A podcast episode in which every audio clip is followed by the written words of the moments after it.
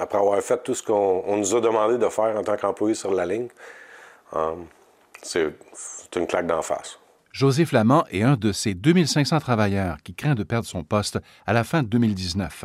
Comment que je peux réassurer, réassurer un enfant de 10 ans? Son futur?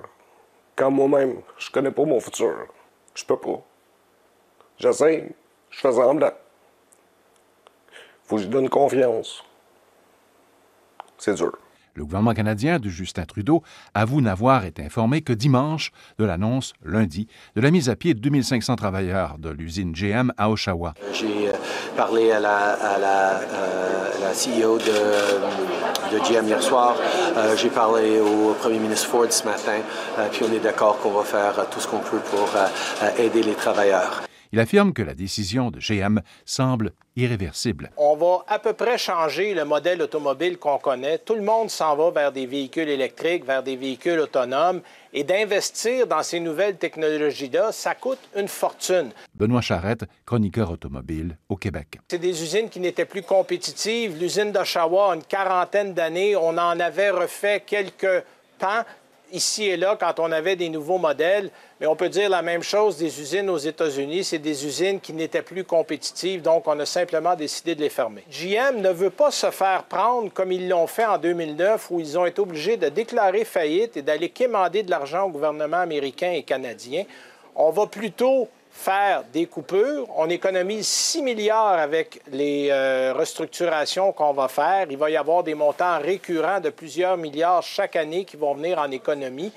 Et cet argent-là, on va l'apprendre et l'investir dans des technologies de demain. Déjà, depuis quelques trimestres, on commence à réajuster les activités mondiales. Euh, GM est sorti de quelques géographies dans les derniers trimestres. Madame Barra a une vision très précise de ce qu'elle veut être, euh, de ce qu'elle veut voir comme rentabilité dans son entreprise. Les investisseurs l'exigent à court terme aussi. Elle doit marquer le coup pour sa présidence. Yann Simon est professeur à l'Université Laval dans la ville de Québec. Il est aussi directeur du Centre interuniversitaire de recherche sur les réseaux d'entreprises, la logistique et le transport. Reste qu'à moyen et long terme, il faut bien évidemment positionner GM pour le futur, lui donner des opportunités, véhicules autonomes, euh, les véhicules électriques euh, et surtout euh, les nouveaux modes de propriété de véhicules, c'est-à-dire l'autopartage, viendront changer la donne complètement et ça prend des véhicules qui vont être capables d'être profitables dans ces conditions-là. C'est pour ça que GM nous annonce par exemple du côté de la production qu'on va vouloir que jusqu'à trois quarts des véhicules dans la prochaine décennie soient sur euh, cinq architectures différentes. Donc, on veut aller chercher des économies d'échelle et on veut faire une réingénierie complète de toute la chaîne d'approvisionnement de l'entreprise. Inutile d'essayer de faire changer d'idée, donc GM affirme aussi de son côté le premier ministre de l'Ontario, Doug Ford.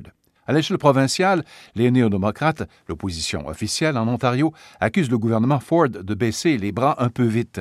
Puis je pense que le problème, c'est que M. Ford, lui, dit, mais je ne suis pas préparé à regarder aucune option.